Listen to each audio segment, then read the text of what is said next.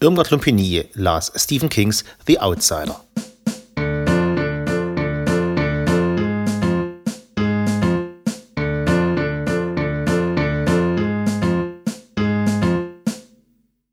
Es ist Sommer, die Verlagshäuser veröffentlichen, was das Zeug hält, die Feuilletons sind gefüllt mit Empfehlungen für die Leserschar, mal nach Zielgruppen, mal nach potenziellen Reiseziel, mal nach Genre geordnet oder gleich in Best-of-Listen aufgeführt.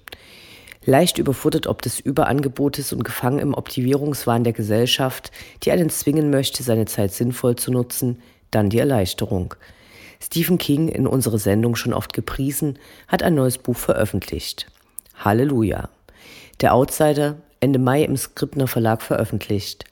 Auch die deutsche Übersetzung erscheint Ende August noch rechtzeitig, um an den Wogen der Ostsee verschlungen zu werden und hat dankenswerterweise den englischen Originaltitel behalten. Der Outsider, als übernatürlicher Thriller angepriesen, lässt sich ohne Spoiler kaum rezensieren. Deshalb sei hier das Fazit vorweggenommen. Leseempfehlung ohne Einschränkung für alle, egal ob Fan oder Kennerin des Großmeisters oder Novize. Bitte schalten Sie jetzt ab. In den folgenden Minuten und auch in unserer Diskussion der Werke wird sich sicher die eine oder andere Enthüllung finden.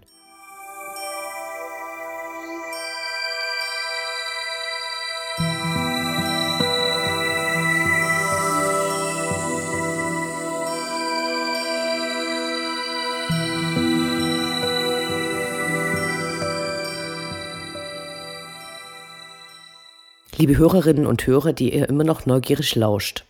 Stephen Kings letzte Veröffentlichung, Der Outsider, ist ein prall gefüllter Poproman.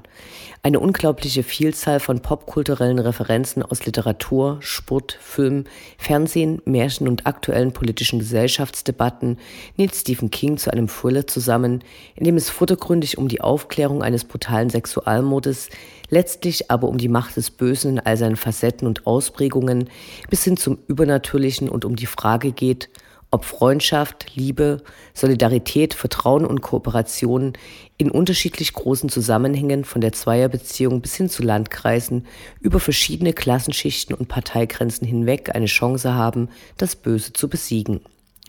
Die Antwort ist eindeutig. Na klar, das wird schon. Wie sonst will Stephen King Trost spenden in einer Zeit, in der die Räder nur rückwärts zu fahren scheinen und sich in immer schnelleren Schienen auf das dystopische Szenario des Films Idiocracy zu bewegen, in der die Menschheit vergessen hat, dass Pflanzen nur wachsen, wenn sie mit Wasser gegossen, nicht aber mit Limonade besprüht werden.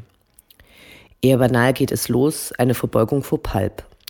Im Prolog beobachten zwei Jungs in einem Park ein herannahendes Polizeiauto und beschließen zu verduften, denn, und hier kommt der erste Hinweis, dass Stephen King mit seinen 70 Jahren nicht nur aus seinen Erinnerungen schöpft, sondern die Welt um sich herum noch immer genau wahrnimmt. Black Lives Matter. In kurzen Verhörprotokollen, die selten länger als eine Seite sind, schildert Stephen King dann die Rekonstruktion eines unfassbar grausamen Verbrechens durch die Polizei, die dazu führen, dass die Insassen des besagten Polizeiautos den Baseball-Kinder- und Jugendtrainer Schrägstrich Englischlehrer Terry Maitland, der gleichzeitig eines der beliebtesten Mitglieder seiner Stadt ist, während des wichtigsten Spiels der Saison vor den Augen seiner Familie und Freunde festnehmen. Detective Ralph Anderson und seine Kollegen sind überzeugt, dass er den elfjährigen Frank Peterson ermordet und missbraucht hat. Dafür haben sie zahlreiche Zeugen, die die Wege des Mörders aufgrund der Bekanntheit des Jugendtrainers und Lehrers hundertprozentig sicher bezeugen können.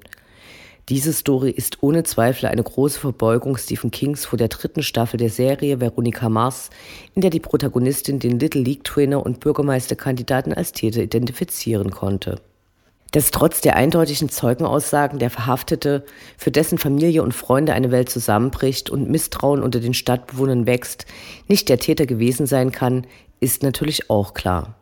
Stephen King schafft es trotzdem, den Punkt sehr weit nach hinten zu verschieben, an dem selbst dem mittlerweile beurlaubten Detective Anderson Zweifel kommen und er sich der Möglichkeit der Existenz übernatürlicher Wesen öffnet, auch wenn da schon lange klar ist, dass Terry Maitland ebenso zweifelsfrei an einer Konferenz in einer anderen Stadt war. Ein größeres Ensemble von handelnden Personen wird eingeführt und dabei ist Stephen King so von seinen literarischen Gestalten überzeugt, dass einige wieder eingeführt werden, die schon in den jüngeren seiner Werke, hier der Mercedes-Trilogie, seziert wurden. Stephen King schreibt nichts wirklich Neues und ist dabei absolutely mindfucking. So besteht Terry Maitlands Alibi aus dem Besuch einer Lesung des Schriftstellers Herlin Coben, während der er auf Video aufgenommen wurde. Harlan Coben hat nicht nur viele Preise gewonnen, sondern er ist auch dadurch bekannt, dass er seine Werke in einem Universum ansiedelt, in dem Charaktere aus unterschiedlichen Büchern immer wieder mal auftauchen. Robert Ludlum wird erwähnt, in dessen Werke einzelne gegen übermächtig erscheinende Organisationen kämpfen. Bücher in Büchern, dazu die teilweise wahnwitzigen Verweise auf klassische Literatur wie Agatha Christie und Folktales, kleinere Horrorstories und Fabeln in der großen. Auch Filme und Serienempfehlungen werden von Stephen King in großer Zahl genannt. Wer es noch nicht gesehen hat, The Good Fight ist wirklich stark. Dabei ist es für den Genuss der Lektüre aber nicht entscheidend, ob man mit den zahlreichen Verweisen, von denen ich einige natürlich selbst gegoogelt und mit Sicherheit andere übersehen habe, etwas anfangen kann. Eines der besten Kapitel schildert die Anreise von Polizei, Staatsanwaltschaft und mutmaßlichem Mörder vor dem Hintergrund von demonstrierenden Einwohnern und der verzweifelten Familie des Angeklagten.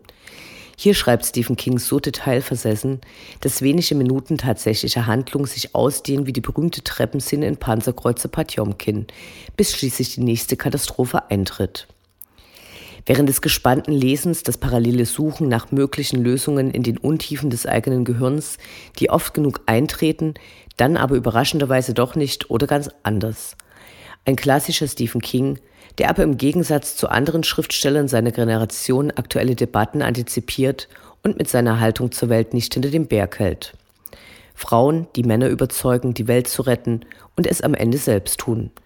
Dialoge, die er schreibt und deren Sexismus er dann gleich benennt, wenn zum Beispiel Detective Anderson seine Frau um Hilfe bittet, weil, Zitat, Frauen aufmerksamer sein können, Zitat Ende, und diese das sofort als zweifelhaft, wenn nicht sogar sexistisch einschätzt.